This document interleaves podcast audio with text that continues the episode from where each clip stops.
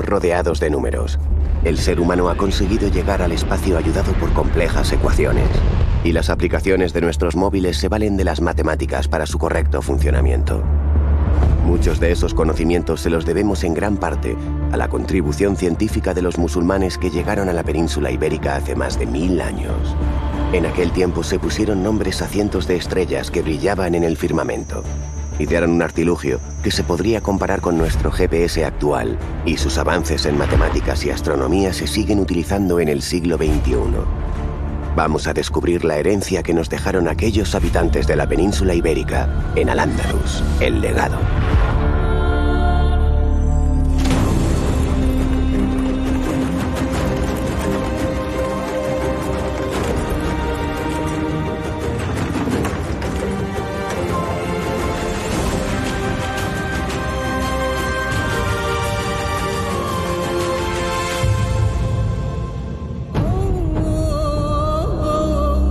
Fue un hecho histórico, sobre todo en el, en el oeste de Europa, de un país de cultura islámica.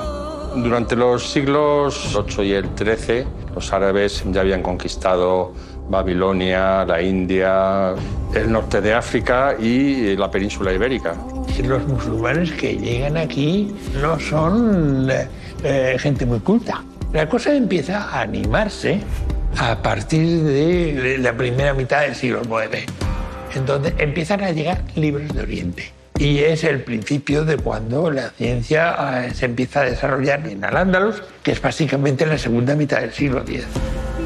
En Al-Ándalus hubo un renacimiento cultural eh, brillante que duró mucho tiempo porque representó una puerta de entrada de un gran conocimiento que se había abandonado en Occidente y que eh, fue rescatado a través de la civilización islámica. Este desarrollo de las ciencias que se produjo en la península ibérica a partir del siglo X ocurrió en todo Al-Ándalus. ¿Qué ciudades apostaron por este interés en el saber y el conocimiento? Toledo en el siglo XI era un crisol. Allí había gente dedicada a las matemáticas y la astronomía de mucha calidad, conocimiento y afán de avanzar. Las matemáticas y la astronomía formaban todo un bloque, todo un conjunto, y normalmente los que eran matemáticos eran también astrónomos. Hay que tener en cuenta también el apoyo que los astrónomos y otros científicos en Toledo han recibido de las autoridades, porque sin dinero, sin financiación, no se puede hacer ciencia de vanguardia. En el siglo XI en Toledo se dio un notable interés por las ciencias. En este hervidero de conocimientos nació un hombre que marcó un antes y un después en el mundo de la astronomía. La astronomía en Al-Ándalus fue muy importante a partir del siglo XI, con la figura de Azarquiel. Azarquiel es el astrónomo más importante en la península ibérica durante muchísimos siglos. Azarquiel, mm, por las crónicas, nació en una familia, no se podría llamar ni siquiera de acomodada. Una familia de orfebres, y allí trabajaba con su padre hasta que fue descubierto por Ibn Said, que era el cadí de Toledo, que vio sus habilidades como orfebre y entonces se lo llevó a la corte. Siendo casi un niño llegué a la corte toledana de Almamún. Al principio no era más que un cincelador de metales, pero poco a poco, prestando atención a los maestros y preguntando mis inquietudes a los astrónomos, conseguí con los años adquirir unos conocimientos que se ganaron el respeto de los sabios de Toledo. Azarquiel es un astrónomo esencial en la Escuela de Toledo, es un autodidacta que además su legado fue incorporado después en el libro de la sabiduría de Alfonso X el Sabio, con lo cual ha llegado hasta nosotros. A mi juicio, el legado de Azarquiel hoy día tiene mucha relevancia histórica. ¿Qué descubrió Azarquiel? ¿Cuál es su legado? ¿Cómo consiguió un cincelador de metales convertirse en uno de los astrónomos más importantes de la historia de la península ibérica?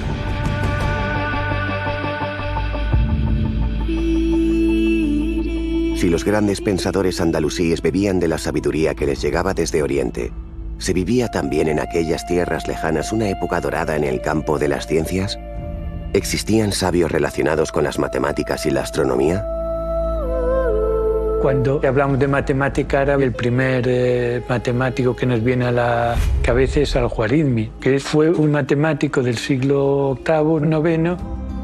Al-Khwarizmi nació en una pequeña región de Uzbekistán, pronto pasó a Bagdad, llamado por el califa al-Mamun. Entonces, Al-Khwarizmi y los árabes absorbieron la cultura hindú y se empaparon de ella y a partir de ahí empezaron a crear ellos también sus propios métodos científicos. La aportación que hizo Al-Khwarizmi fue traer los números indios a la civilización musulmana. Los árabes cuando llegan al país que luego llamaron al Andalus, lo que se encuentran es, aparte de una matemática muy rudimentaria, una matemática hecha con, con números romanos. Con los números romanos, como mucho, y se podía contar, sumar, un poco de dividir y nada de multiplicar. Los numerales indoárabes fueron esenciales en el desarrollo de la ciencia y la tecnología porque facilitan cualquier cálculo matemático. Si los números árabes facilitaron los procesos matemáticos, ¿qué ocurría con los números romanos? ¿Cómo se operaba con aquellas cifras en forma de letra? En la actualidad, ¿cómo sería nuestra vida si no tuviéramos las cifras árabes? Es evidente, para números relativamente pequeños la diferencia no sería mucha. Ahora, para efectos más prácticos, pongamos por ejemplo una tarjeta de crédito que son 16 cifras en cuatro grupos de cuatro. Imaginaros cómo sería si tuviéramos que usarlos en números romanos. Ocuparía muchísimo más sitio, por supuesto, y las cuentas serían mucho más difíciles. Por lo tanto, si no tuviéramos los números que nos dejaron los árabes y que entraron en Europa a través del Al-Ándalus, de luego las matemáticas habrían avanzado muy poco y la ciencia estaría completamente estancada. Aparte del sistema decimal originario de la India, los musulmanes aportaron varios elementos de valor numérico que han sido decisivos para el despegue de las ciencias exactas. Al-Khwarizmi trajo los números y sobre todo los números posicionales. Es decir, un 1 o un 2 no es lo mismo que esté el primero, el segundo, el tercer puesto. Y después, por supuesto, la gran revolución que significó el cero. El cero aparece hacia el siglo VIII en la India y tiene mucha importancia porque si tú tienes un sistema posicional y en las centenas no hay nada, pues tienes que poner ahí algo y ese es el, ese es el cero. La idea del cero ya existía, pero no como la desarrollaron los indios y la tomaron los musulmanes. En los sistemas de numeración an- antiguos no, no existía el cero. Por ejemplo, los números romanos no tienen cero. Hay una anécdota un poco de que la iglesia cristiana no lo aceptaba. Pensaba que el cero era la nada, ¿no? Y la nada es la ausencia de Dios y eso podía hacer hasta un sacrilegio, ¿no? Con el cero y con los números posicionales se pudieron crear grandes cantidades y se podía sobre todo calcular con ellas. Esas son las dos grandes revoluciones que trajo Al-Khwarizmi, el número posicional y el cero. En la actualidad, hemos asimilado ese concepto abstracto llamado cero, que llegó a Occidente a través de la obra de Al-Khwarizmi. Este matemático musulmán también se interesó por una compleja rama de las matemáticas. El álgebra del Khwarizmi, que es su obra más importante y la que tenemos más completa, supone una profundización en la geometría griega y una posibilidad de poner en forma de ecuación problemas geométricos, lo cual facilita la solución numérica. Por lo tanto, podemos decir que el álgebra es el arte de resolver ecuaciones. Podemos decir incluso que un- una ecuación es un puzzle de números multiplicados, restados, que conocemos todos menos uno. Anteriormente, del álgebra tú podías hacer un montón de operaciones para un mismo problema. Ahora con una fórmula es muy fácil. Ahora se hacen rápidamente. Ese fue el gran aporte del álgebra. Esta rama de las matemáticas que hemos heredado de los musulmanes, ¿en qué se emplea en la actualidad? ¿Existe algún campo de la ciencia en el que el álgebra es imprescindible para su funcionamiento?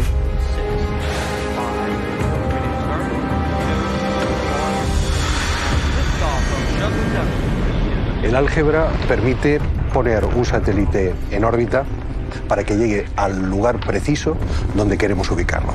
Los satélites eh, tienen que ser puestos en órbita a través de cohetes que son capaces de transportar e inyectar el satélite en una órbita precisa. internamente tiene una serie de ordenadores, de computadores que contiene el álgebra. El álgebra es la base para ello. Y lo mismo ocurre cuando el satélite está ya en la órbita. Es necesario estar de manera constante calculando y recalculando para saber cuál es la posición que el satélite ocupa. En la Tierra, en estos momentos, pueden existir 10.000 satélites que estén en estos momentos orbitándola. Cuando un satélite está en las proximidades de otro, lo que hacemos en este caso es comunicarnos para coordinar los posibles cambios en la órbita que sea necesario para evitar justamente esa colisión. Y para evitar esa posibilidad necesitamos justamente calcular y recalcular constantemente nuestras órbitas. Y el álgebra ayuda a ello. Nuestra sociedad no sería la misma sin el álgebra, que llegó a Europa de la mano de los musulmanes. Esta rama de las matemáticas también contenía un elemento que resulta imprescindible en nuestros días.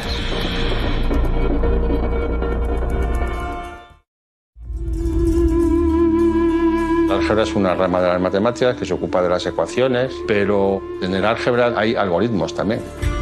Un algoritmo se puede definir como un conjunto de reglas que aplicadas a unos datos en un número finito de pasos llegan a un resultado y resuelven un problema. Es como un manual de instrucciones, tú vas leyendo la primera instrucción, segunda instrucción, tercera instrucción, pues todo eso lo condensa en una fórmula, un algoritmo. Los algoritmos provienen de muy diversas fuentes, ciertamente algunas muy antiguas, Egipto, Babilonia, la Grecia clásica y por supuesto también la matemática hindú. Esas fuentes, aproximadamente en el siglo VIII o IX, fueron eh, recogidas y unificadas por los matemáticos árabes del califato de Bagdad. El nombre algoritmo se debe al matemático Muhammad al-Warizmi. Su apellido se latinizó como algoritmi, con lo cual los cálculos se hacían a la manera algorítmica y por tanto de ahí viene la palabra algoritmo. En Al-Ándalus los algoritmos se usaban para predecir el movimiento de los planetas o las fases de la Luna, pero también la actividad comercial pues, supone efectuar cuentas aritméticas mediante algoritmos y también para llevar la contabilidad de sus actividades económicas. Los algoritmos en la actualidad están por todas partes. ¿no? Por ejemplo, nuestro teléfono móvil, que está lleno de aplicaciones. Cada aplicación es un compendio de algoritmos. O sea que hoy en día todo está basado en algoritmos. Hasta cuando enciendes el microondas o el automóvil, no podríamos vivir sin los algoritmos. Los avances de nuestra sociedad están estrechamente ligados a los algoritmos. Estas funciones matemáticas se encuentran en cualquier objeto diseñado por la industria tecnológica.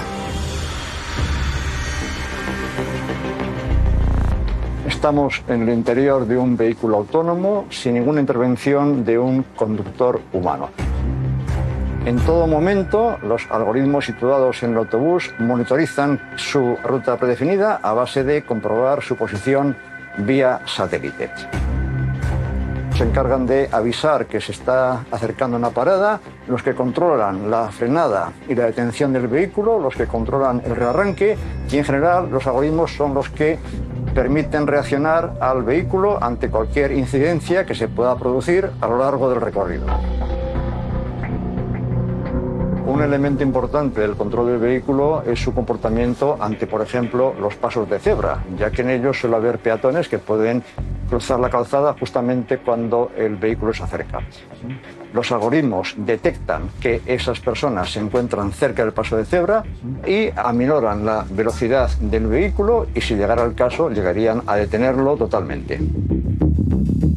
Los andalusíes también aplicaban las ciencias exactas en su día a día. Además, se valían de un curioso artilugio que realizaba complejas operaciones matemáticas. El astrolabio es un instrumento de medida que nos sirve para orientarnos con respecto a las estrellas, con respecto al cielo. El astrolabio es una calculadora analógica. Es decir, es el instrumento que utilizaban astrónomos, médicos para calcular problemas relacionados con la determinación de la hora y con la posición del Sol. Y también nos sirve para medir ángulos entre las posiciones de las estrellas y predecir las posiciones de los planetas en el cielo. Además, en el mundo musulmán existían varias aplicaciones dentro del ámbito religioso que tenía el astrolabio. Entre ellas, las más importantes era determinar las horas de los rezos, la dirección de la Meca y el inicio y final del Ramadán. El origen del astrolabio está en Alejandría y su zona de influencia, es decir, todo lo que es el, el Próximo Oriente. Este instrumento llega al Andalus a mediados del siglo X y de ahí se expande por toda Europa. El astrolabio fue un instrumento muy usado en Al-Ándalus en siglos posteriores. ¿Cómo funcionaba? ¿Era complicado su manejo? Esto es un astrolabio latino del siglo X, que es la traducción de un astrolabio árabe. Este instrumento tiene el inconveniente de necesitar una lámina específica para cada latitud. Esto, esta parte del instrumento es llamada la madre, en cuyo interior se colocan las láminas. Por ejemplo, aquí la notación alfanumérica lleva una M, que en árabe es el mim, que vale 40, la A es el alif, que vale 1, y la L es el lam, que vale 30. Por tanto, te está diciendo que la latitud es 41 grados 30 minutos. Esa es la latitud de Barcelona. ¿Cuál es la función de esto? Pues si quisiera averiguar la hora del día, necesitaría en primer lugar utilizar el calendario del dorso. Por ejemplo, si tenemos una estrella determinada en el horizonte, la apuntaremos a través de las dos pílulas de mira. Y entonces este arco nos marcará la altura de la estrella en un momento determinado. Haciendo coincidir la alidada con la fecha del mes y el día que corresponda, me dará la hora aquí. Y este tipo de instrumento fue muy popular en toda la Europa medieval porque no es complejo y laborioso de utilizar. La utilización del astrolabio permitía a los marineros guiarse cuando navegaban próximos a la costa y en tierra conocer el día y la hora. Pero este artilugio tenía otra utilidad relacionada con las matemáticas. El astrolabio es el instrumento que se utilizaba en Al-Ándalus en la época medieval para la medida de alturas. Su uso era muy extendido para ingeniería civil, arquitectura, etc. Por ejemplo, medir la altura de las murallas, porque se necesitaban unas escaleras para encaramarse en la muralla y asaltar la ciudad. Y estas escaleras tenían que tener una longitud determinada. Si eran demasiado cortas, se quedaban a mitad, y si eran demasiado largas, se podían empujar hacia afuera. El astrolabio podemos decir que fue el punto de partida en el desarrollo de las técnicas de construcción de instrumentos topográficos. En cierto modo podemos ver el astrolabio como el antepasado del teodolito. Ha sufrido un proceso de evolución, pero la base es común. Resulta sorprendente saber que hace más de mil años un solo instrumento pudiera realizar complejas funciones matemáticas, astronómicas y topográficas. El sabio Azarquiel dio un paso de gigante al perfeccionar aquel astrolabio, creando un artilugio mucho más sofisticado.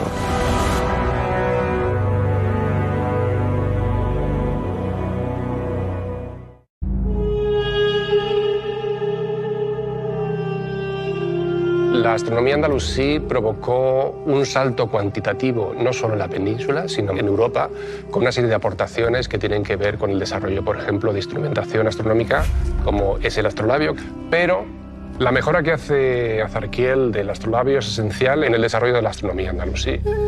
Llevó más de media vida utilizando astrolabios, un artilugio que susurra secretos de las estrellas, un ingenio imprescindible para cualquier astrónomo. Pero mi querido y familiar astrolabio es imperfecto, como cualquier mortal. Por la gracia de Alá, he conseguido crear un nuevo artilugio que lo mejora y supera. La zapea de Azarquiel se puede utilizar para cualquier latitud y eso tuvo un desarrollo espectacular en Europa. Era superior porque con una sola lámina hacías todo el trabajo. La mejora que hace Azarquiel del astrolabio es esencial porque tenía una nueva parte móvil que permite el uso del astrolabio en cualquier localización.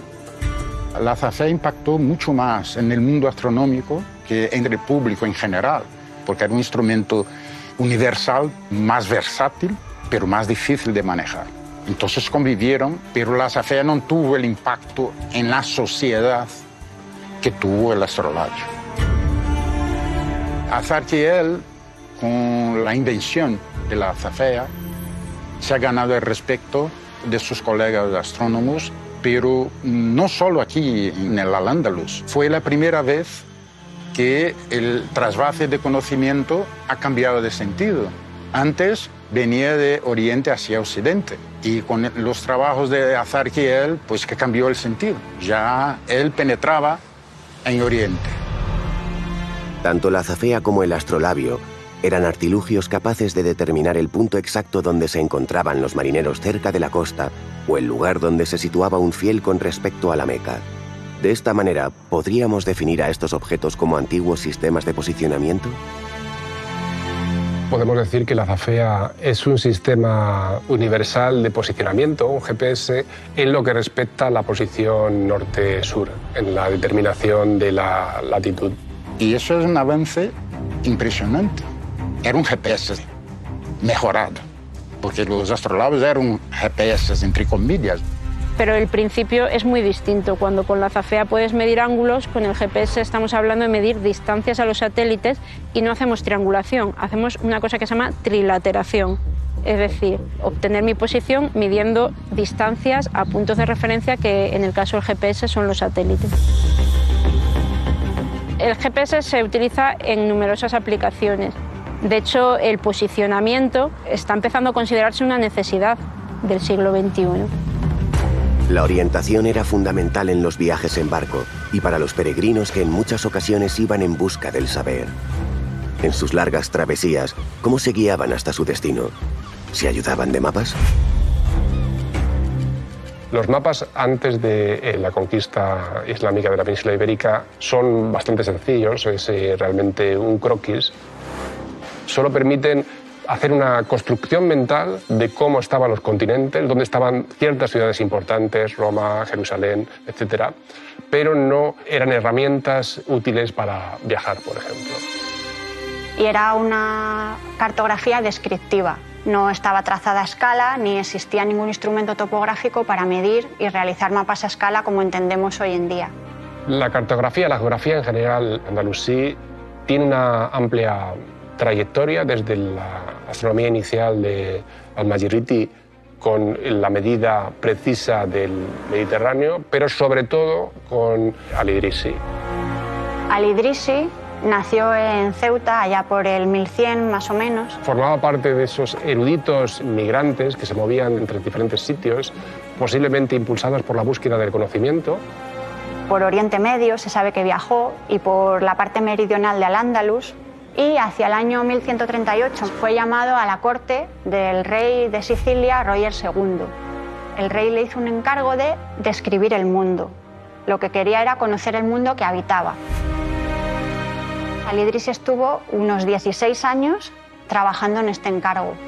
Para ello contó con otros viajeros musulmanes que le ayudaron, les mandaba a distintos lugares del mundo que él no había visitado a recabar información. Y con la información que le traían, pues él añadía su mapa.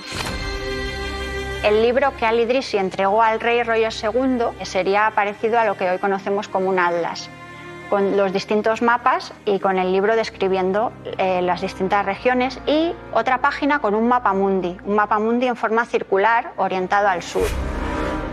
No se sabe a ciencia cierta por qué los musulmanes orientaban sus mapas al sur, sus mapamundi, pero existen varias teorías. Eh, una podría ser que cuando los pueblos árabes empezaron a expandirse, la mayoría habitaban en el norte de la Meca.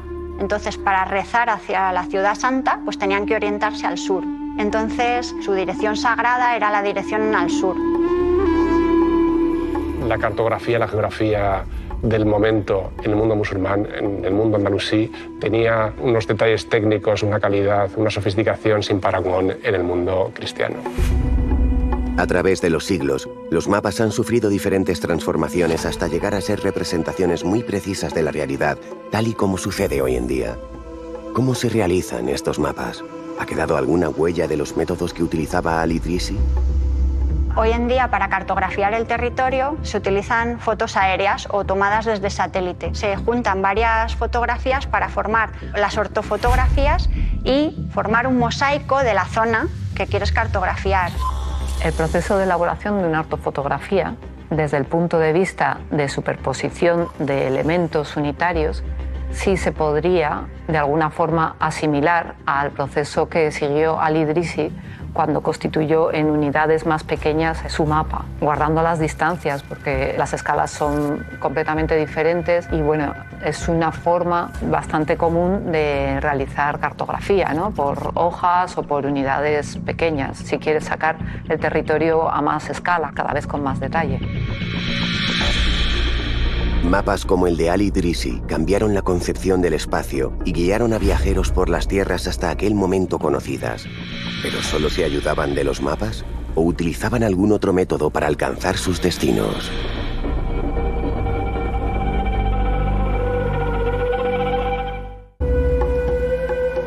La brújula se descubre en China hacia el 1070, 1071, ya hay documentos que hablan de una aguja que se orienta siempre hacia el mismo lugar, el norte.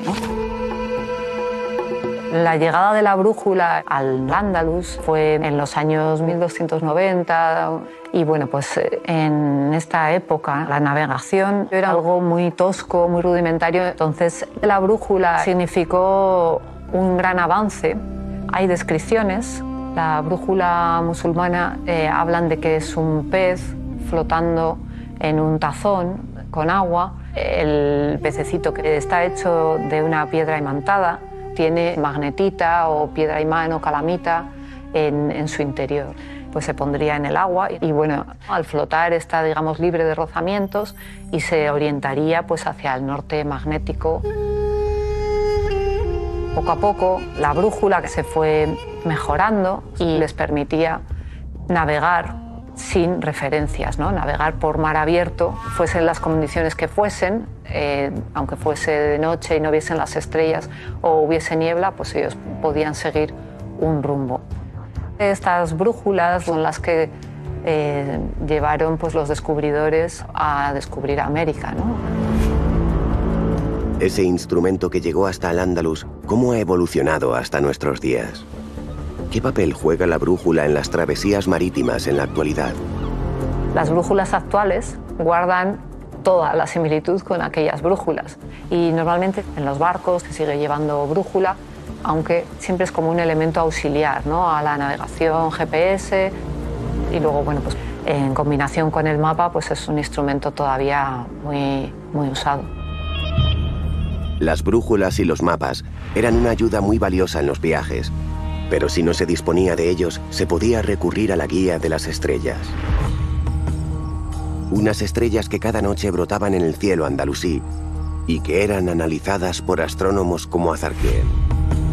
Azarquiel es un astrónomo andalusí que fue esencial en el desarrollo del conocimiento astronómico en el Al-Ándalus. Y hay que resaltar que él dominaba los dos aspectos principales de la ciencia de la astronomía, que es, es la teoría y la, la observación. Todas las noches desde hace 37 años salgo a la intemperie para disfrutar del espectáculo que se abre sobre mí. Cientos de estrellas resplandecientes, planetas que cambian de lugar y la luna, alterando su aspecto durante el mes lunar. Además de deleitar mis sentidos, esta observación diaria me sirve para medir los movimientos de un cosmos que nunca se detiene. Azarquiel fue un autodidacta eh, que además realizó múltiples observaciones eh, astronómicas que permitieron determinar movimientos precisos de la Luna, del Sol, medidas más precisas del calendario, determinaciones de lo que dura un año de manera precisa. El legado más importante de Azarquiel fue posiblemente su manera de trabajar. El hecho de que confiaba en la precisión de las observaciones hechas en la antigüedad. Esto es algo que hace a que la astronomía andalusí tenga un aire de originalidad frente a Oriente. ¿eh? En Oriente se optó por desacreditar las observaciones del pasado y fiarse solamente de las observaciones del momento. El uso de sus medidas precisas permitieron luego con posterioridad eh, a otros astrónomos a calcular la posición de los planetas del sistema solar, el Sol incluido. Y hasta cierto punto podemos decir que el Al-Ándalus recogió todo ese gran conocimiento que se había abandonado en Occidente y que eh, fue rescatado a través de la civilización islámica.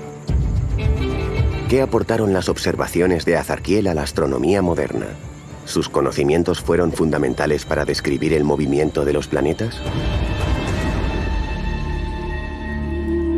Los andalusíes se preocuparon por cultivar lo relacionado con las ciencias exactas. También fueron ellos los que trajeron una importante rama de las matemáticas que sigue vigente hoy en día. La trigonometría nace como auxiliar de la astronomía, tal como la usamos nosotros, aparece en la India y llega a Europa por medio de traducciones árabes. La trigonometría es el arte de resolver triángulos. O sea, un triángulo tiene seis elementos, tres lados y tres ángulos. Entonces, a través de tres elementos, calcular otros tres.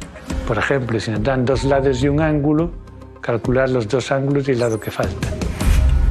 Y claro, es decisivo en astronomía. Te permite calcular las distancias del Sol y la Luna. Y... Distancia entre los planetas, al Sol, el Sol a la Tierra. Entonces, realmente la trigonometría no existió como tal, sino como un medio eh, que nos ayudaba a sacar respuestas o obtener, mejor dicho, respuestas sobre astronomía. En la actualidad, la trigonometría está eh, en todo. Por ejemplo, la trigonometría es fundamental para las impresoras 3D y también, por ejemplo, está en los aspiradores autónomos ahora que tenemos en casa. Eh, utilizan sensores que lo que hace es cuando encuentra un obstáculo, hace un ángulo de rotación y se mueve para otro sitio. De esa manera utiliza funciones trigonométricas para irse desplazando a lo largo de la sala y limpiar todos los rincones. Además de estar presente en multitud de objetos que utilizamos diariamente, la trigonometría se aplica en un sector que mira al futuro y que genera anualmente millones de euros en todo el planeta. Gracias a la trigonometría que introdujeron los andalusíes en la península ibérica, eh, ahora podemos disfrutar de los videojuegos, los cuales se basan en funciones a veces muy simples, a veces un poco más complejas, de funciones trigonométricas, como por ejemplo el cálculo de órbitas, la cadencia de un disparo, eh, teniendo naves espaciales donde se pueden situar en un futuro próximo. Otra de las aplicaciones que ahora mismo está muy en auge es la realidad aumentada y la realidad virtual. La cantidad de aplicaciones que tiene la realidad virtual son múltiples y variadas. Y por supuesto, si no tuviéramos la trigonometría, sería imposible llevar a cabo la visualización y los cálculos matemáticos que van por detrás en estos dispositivos. A la trigonometría, álgebra o sistema numérico decimal introducidos en Al-Ándalus, se unió otra forma matemática de escribir y representar cantidades. Una manera de contar números que seguimos utilizando todos los días.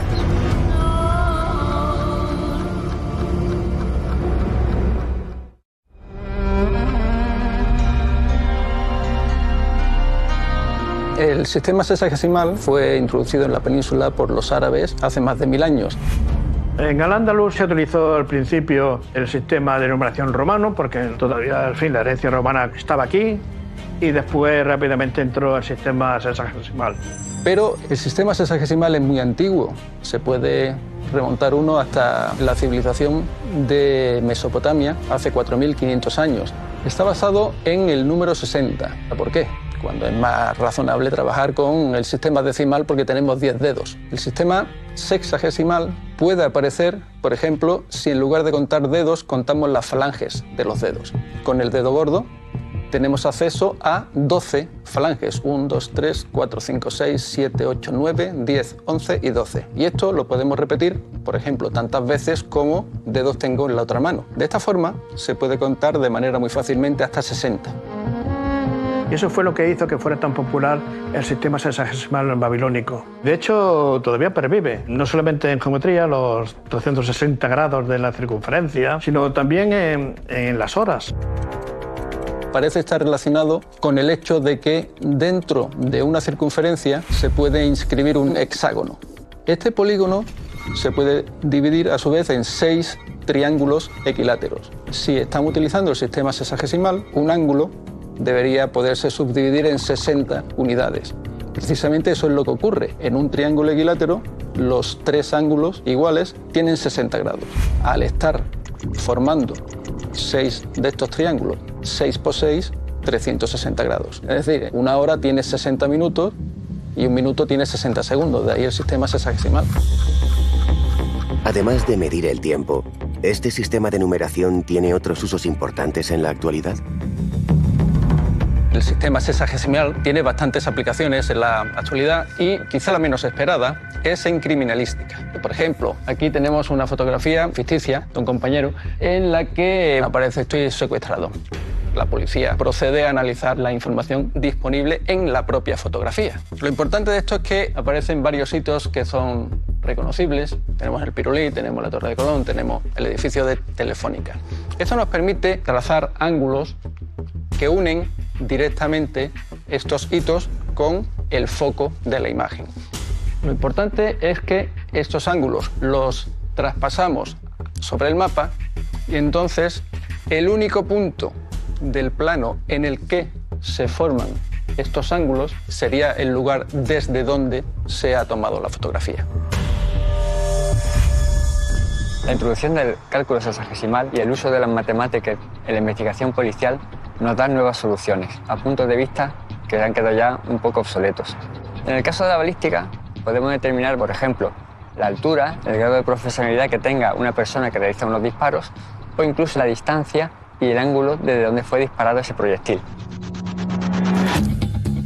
Por ejemplo, este caso que se muestra es una persona que tiene un orificio de bala con un ángulo muy pronunciado, determinado por su orificio de entrada y el de salida. Tal como se estaba estudiando, parecía que el disparo había sido realizado muy cercano, pero las pruebas forenses determinaban que no, porque no tenía muestras de pólvora dentro del cuerpo. Entonces, a partir del cálculo sexagesimal, se llegó a la conclusión siguiente. El disparo había sido un disparo accidental.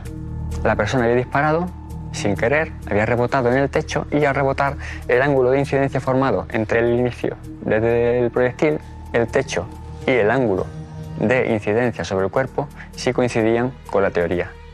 De hecho, ese ángulo determinó la diferencia entre ser un homicidio imprudente o un asesinato.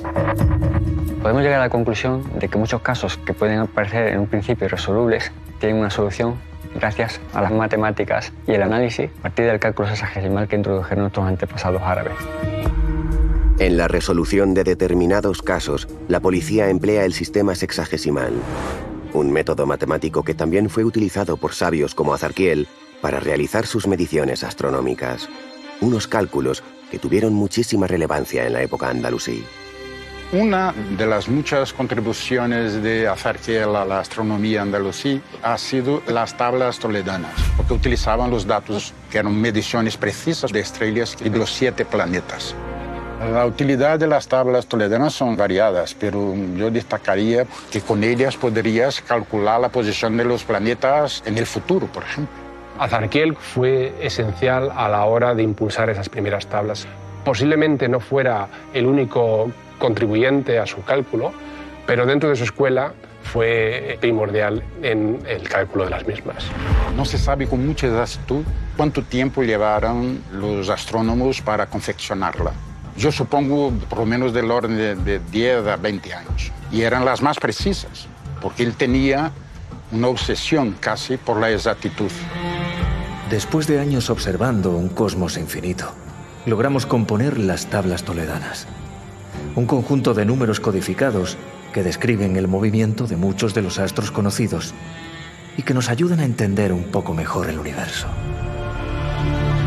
Las tablas toledanas fueron muy importantes desde el punto de vista de la relevancia histórica. Por ejemplo, fueron traducidas por toda Europa y también sirvieron de base a las tablas alfonsillas, que fueron confeccionadas algunos siglos después, en el reinado de Alfonso X. Curiosamente, no han sobrevivido las tablas originales, pero sí se conserva 128 manuscritos. La obra de Azarquiel se mantuvo viva durante siglos y sirvió de inspiración a afamados astrónomos de la Edad Moderna. ¿Qué le debe la astronomía actual a este sabio andalusí? ¿De qué manera ha contribuido el legado de Azarquiel al estudio de las estrellas en siglos posteriores?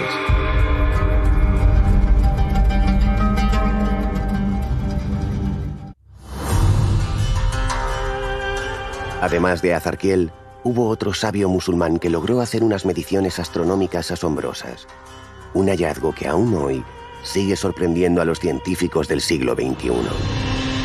Definir al Batani es muy complicado porque fue un erudito en muchos ámbitos, pero destacó sobre todo en la astronomía. Al-Batani nace en Harran, en la actual Turquía, a mediados del siglo IX y construyó su propio observatorio e hizo estos instrumentos excesivamente grandes para lo que era la época. Cuanto más grande es el instrumento, más precisión tiene. Al-Batani es uno de estos astrónomos que, recopilando y bebiendo de las fuentes anteriores, es capaz de realizar una serie de medidas mucho más precisas y determinar de manera sorprendentemente exacta la duración del año solar. El año solar es el tiempo que transcurre entre que el Sol está en una posición en el cielo y vuelve a estar en esa misma posición al año siguiente. Actualmente esa medición son 365 días con 32-22 aproximadamente. Las mediciones que hizo Al-Batani fueron tan sumamente precisas que solo se desvió 2 minutos con 22 segundos de la medida actual.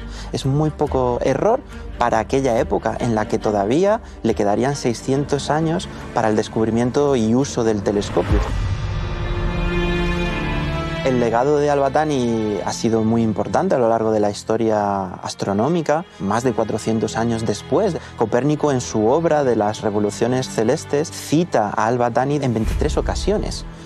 Le dan las gracias a este personaje por todo el trabajo previo que había hecho. Aquellos sabios de la Edad Media sabían cómo interpretar el cosmos que se abría ante sus ojos.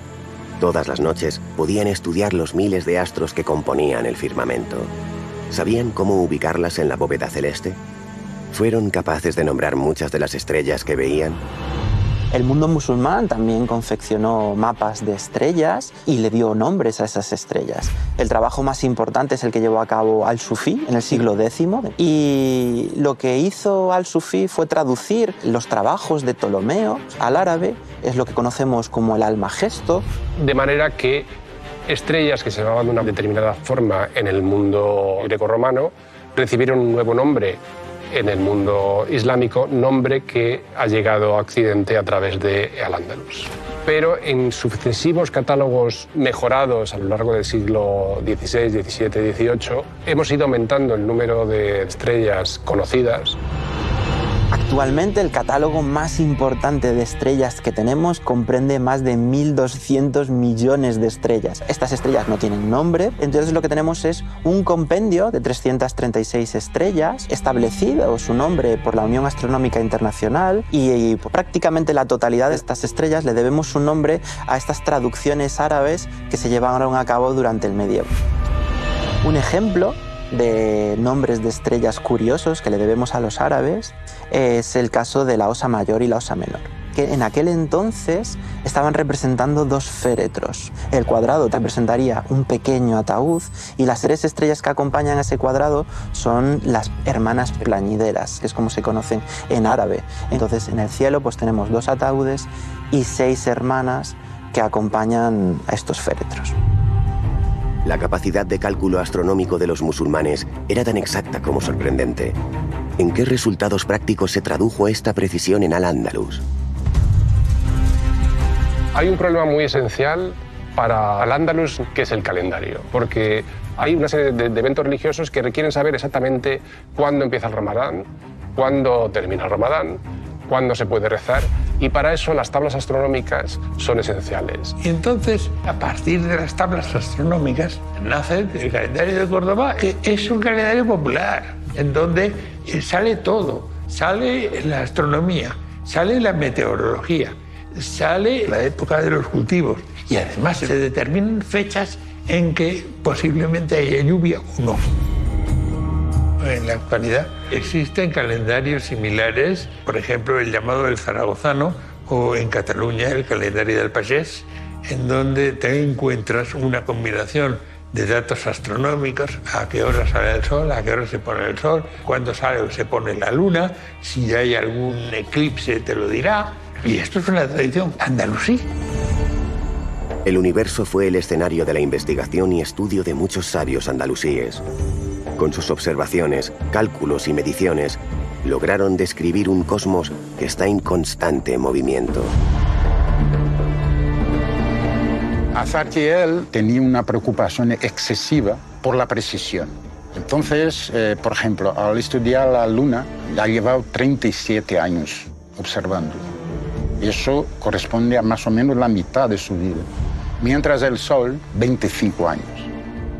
Además de observar la Luna y el Sol, un planeta ha estado más en mi cabeza que en el cielo. Mercurio no se encuadraba en mis cálculos ni en mis pensamientos. Un planeta que se movía a su antojo como un niño desobediente. Por la gracia de Alá, he conseguido hallar respuesta a este singular misterio. En el caso de Mercurio, Mazarquiel calcula dos movimientos circulares, es decir, el planeta se mueve sobre un pequeño círculo llamado epiciclo, cuyo centro se mueve a su vez por un círculo mayor que es el deferente. La interpretación no circular de la órbita de la deferente de Mercurio que hace Azarquiel representa una ruptura de cómo se interpretaban los movimientos de los planetas hasta ese momento. ¿Qué es lo que hace Azarquiel? Fue la primera vez en la historia de la astronomía en que se utiliza una curva no circular en un modelo tolemaico. Desafortunadamente no tuvo un eco inmediato. No fue hasta principios del siglo XVII que Kepler rompe con esa imagen circular y consigue definir las órbitas elípticas alrededor de un punto común cercano al Sol. Si Azarquiel tuvo un efecto directo o no directo es eh, muy difícil saberlo. Yo creo que ha sido un paso adelante, de atreverse a salir de la prisión de las esferas. Por eso le considero el mayor y el mejor astrónomo que ha pisado las tierras de España. Azarquiel fue uno de los muchos sabios que contribuyeron a ese esplendor de la astronomía que se vivió en Al-Ándalus. Este hombre de ciencia sigue siendo recordado en su Toledo natal. En la Luna, un cráter lleva su nombre. Los andalusíes ya utilizaban algoritmos, conocían la trigonometría y el cálculo sexagesimal unos cálculos matemáticos que siguen vivos en nuestra sociedad actual. Gracias a un artilugio llamado astrolabio, eran capaces de medir alturas, saber la hora en cualquier momento del día y averiguar la dirección de la Meca para rezar. Aquellos andalusíes utilizaban la brújula y los mapas en sus viajes, unos elementos de orientación que aún usamos en la actualidad. Además, esa sociedad judía y cristiana y musulmana ya conocía los empastes y la crema dentífrica y fueron los responsables de introducir en la península muchas de las frutas y verduras que hoy llenan nuestra despensa. Una herencia que seguiremos descubriendo en Al-Ándalus, el legado.